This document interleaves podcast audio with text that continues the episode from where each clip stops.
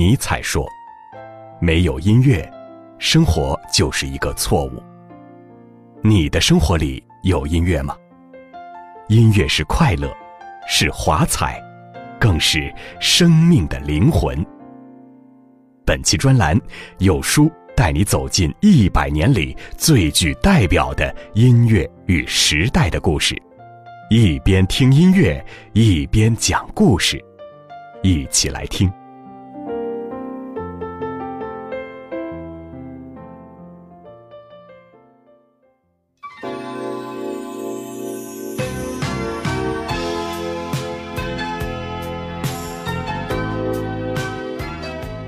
前几天看到新闻，台媒爆出电影《邓丽君传》已经在筹备中，由李安执导，瞬间引起一片哗然。作为最伟大导演评选榜单上唯一的华人导演，李安把镜头对准了传奇歌后邓丽君。他将华人的声音传遍全世界，被美国 CNN 评选为过去五十年里全球最知名的。二十位音乐家，他的影响力跨越几个时代，一直被模仿，却从未被超越。很多年轻人想知道，距邓丽君去世已经二十三年，为什么她的传奇还是萦绕着我们？邓丽君到底是什么样的人？有人描述，邓丽君的歌是灰暗世界中的一抹鲜亮。是茫茫荒漠中的一泓清泉。邓丽君的故事是一个时代的背影，是一个从贫穷到富裕的台湾，是一个由禁忌到渐次开放的大陆。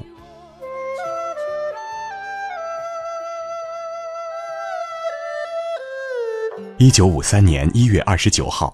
邓丽君降生于中国台湾省云林县包中乡龙岩村的三合院中，排行第四，是父母唯一的女儿。家人为她取名邓丽云，云字意为美丽的竹子，希望她人如其名，像竹子一样挺拔秀丽、柔韧不屈。后来用着用着，丽云变成了丽君，索性改名为丽君。她从小天真活泼，酷爱唱歌，五岁时就到哪儿嘴里都哼着小曲儿。八岁时，在一次放学路上，小小的丽君像往常一样愉快地哼着歌，一切都好似冥冥之中注定。她的歌声引来了一位老者驻足倾听。他唱了一路，老者便跟了一路。后来，老者还三番几次上门要求收他为学生。那位老者就是邓丽君的恩师常荫春教授，他精通声乐，在台湾音乐界享有较高声望。机遇总会在无意间降临，却只青睐有准备的人。一九六三年，十岁的邓丽君在恩师常荫春的帮助下，报名参加了黄梅调歌曲比赛大会。他一连击败数十名竞争对手，一举拿下决赛资格。可就在决赛前夕，遭到了父母反对，因为他即将要进行升学考试。进退两难之际，常荫春再次出面协调，极力说服邓爸邓妈同意此次比赛，并承诺会督促丽君好好温习功课，力争考上台北最有名的金陵女子中学。他说：“休要小看这场黄梅调比赛，丽君如真的取胜，她也许从现在起就可以走上一条通往光明的人生坦途。”一语成谶。决赛当天，邓丽君靠着努力和天分，以一曲黄梅调访英台惊艳现场，顺利斩获冠军，开始在乐坛上崭露头角。一九六五年，十三岁的邓丽君在台湾金马奖唱片公司的歌唱比赛中，以一首《彩虹铃》一举夺得冠军，为此获得了许多乐坛大咖的赏识。一九六六年，他正式加入正声广播公司，开始接受系统训练，获得台湾早期流行音乐人、作曲家翁清溪的指导。十三岁的他正式出道。她温婉圆润、细腻而不失韧性的歌喉，很快变身家喻户晓的娃娃歌后、天才少女。《肖申克的救赎》中有这样一句话：“世界上有一种鸟是关不住的，因为它们的羽毛散发着自由的光芒。”邓丽君就是那只闪烁着光芒的鸟儿，象牙塔早已关不住发光发热的她。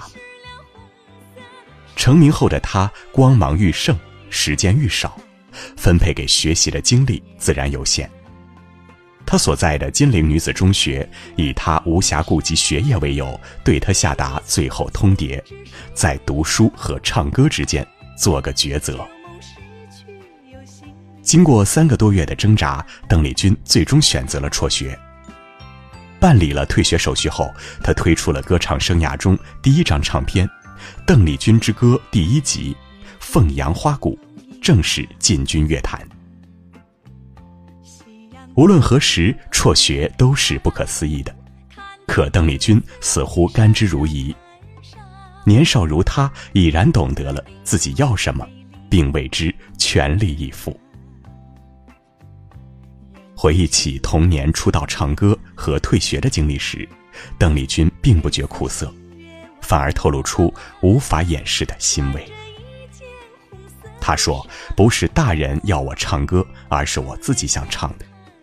即使没有奖金，只要能唱歌，我就非常高兴。”正如《燃情岁月》中所说：“有些人能清楚地听到自己内心深处的声音，并以此行事。”这些人要么成了疯子，要么成为传奇。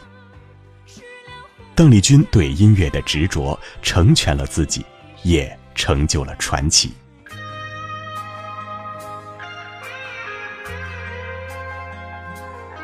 邓丽君长相清丽，歌声温婉，外表柔弱，实则内心刚强、笃定而坚持。她凡事都有着自己的原则。对国家民族亦怀着深切情怀。远赴日本发展时，他要求每一场演唱会都必须穿一套旗袍，唱一首中文歌。无论日本人是否听得懂，他只想让他们知道，邓丽君是中国人。每当唱起《阿里山的姑娘》和《四海都有中国人》时，台下的掌声如雷，台上的却泪眼婆娑。娱乐公司为邓丽君一手打造了偶像派路线，要求她必须穿短裙，在发间扎大蝴蝶结，留一头长长的秀发。生性独立、爱自由的邓丽君哪里喜欢迎合别人、束缚自己？她根本不喜欢镜子里那个熟悉又陌生的自己，看着就觉得很假、很别扭。于是她遵循内心，做回自己。趁着经纪人不注意，拿起剪刀就将自己的长发给剪了，并直接以一头清秀的短发出现在节目上。虽是自作主张的形象打扮，观众却非常认可，公司只好妥协。邓丽君保护着自己的尊严和骄傲，她不攀附，不迎合，怀揣着深切的梦想，笃定而坚持。无言独伤心邓丽君一生中演唱了四百多首歌，终身为爱而唱，却一生未能找到爱的归宿。事业辉煌与顺遂，而情路却坎坷与孤独。两任男友皆因意外而去世，初恋及永别的悲痛，在她心上无情地划开一道口子。她把自己最深切的情感寄托在歌声中，情到浓时，竟是泣不成声。比起死别，或许生离的离愁别绪更难释怀。邓丽君终身未婚，唯一一段即将结为连理的感情，也如泡沫般幻灭。一九八一年，她与糖业大王郭鹤年之子郭孔成秘密订婚。而就在此时，郭家老祖母对邓丽君提出三个条件：一，要以书面形式把以往的个人历史、家族资料交代清楚；二，嫁到郭家之后立刻退出演艺圈，停止唱歌。三，必须断绝和以往演艺圈里所有朋友的来往。三项条件缺一不可。音乐是他毕生追求的梦想，岂能说放弃就放弃？骄傲如他，僵持了一年后，选择主动退婚，毅然结束了这段爱而不得的感情。七十年代是华语乐坛转折点，原创作品开始崛起，竞争激烈。但当时文化隔阂，资讯封闭，为了让自己走出去，他努力学习多门语言。将其融入到自己的音乐作品中。文化程度弱，他就自学，自费到美国念大学，去伦敦进修。没有固定的住所，就租酒店的客房。白天档期排满，他就早起挤时间在房间练声，晚上回酒店继续练。在日本，母亲为他请日语教师。不料才几天，邓丽君就敢用日语跟邻居侃侃而谈，还不带卡壳的。只是，若不是为了收获更好的自我，谁又真的喜欢在异乡漂浮，如浮萍般的感觉呢？邓丽君的弟弟写过：回到家中，见姐姐独自一人望着窗外的异国街道，泪流满面。一次演唱会中，他哽咽不止。我这一生，转眼十几年过去了，这中间所经历的酸甜苦辣，真是一言难尽。她就是这样一个外表甜美却心若磐石的女子。而更值得一提的是，是在音乐风格及自我形象上永不停止探索。她跳出舒适区，大胆挑战古风与流行音乐结合的模式。这是当时其他当红歌星都不敢尝试的。一九八三年发行的《淡淡幽情》，十二首歌全是唐诗宋词，其中《独上西楼》和《但愿人长久》流传至今。在外乡，他接触了不同的文化风情，曾有几时，他也一改往日甜美形象，梳起小脏辫，唱起摇滚，在舞台上发光发亮。他勇敢挑战，用眼泪、毅力、时间堆起了最优秀的自己，成为当之无愧的世界巨星。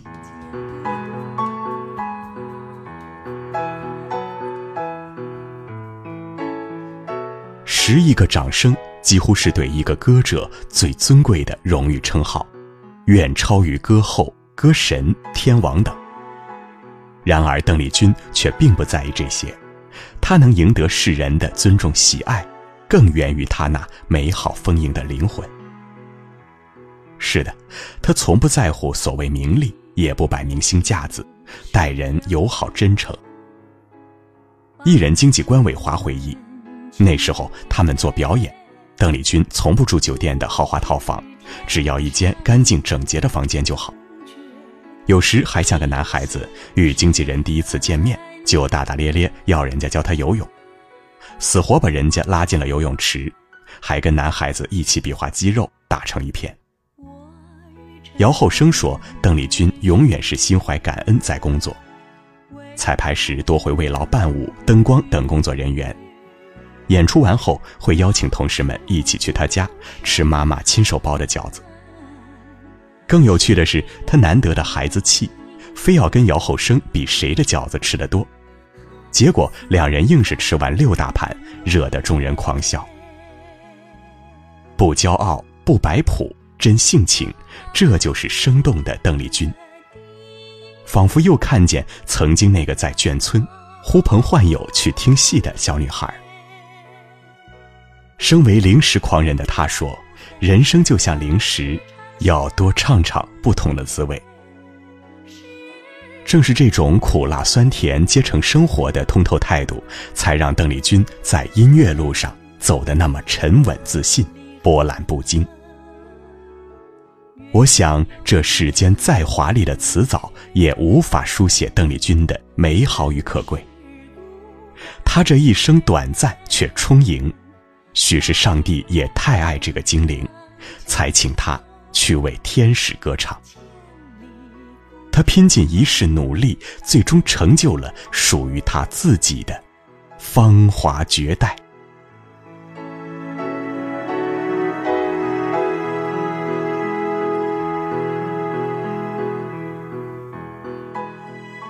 时代的海洋里流淌的是音乐，没有什么能让我们认为还有比这更美好的东西。诗人泰戈尔说：“不要试图去填满生命的空白，因为音乐就来自那空白深处。”喜欢本期专栏的朋友，记得在文末右下角点个赞。今天的专栏到这里就告一段落了，明天还有更精彩的故事等着你。有书专栏每天与你不见不散。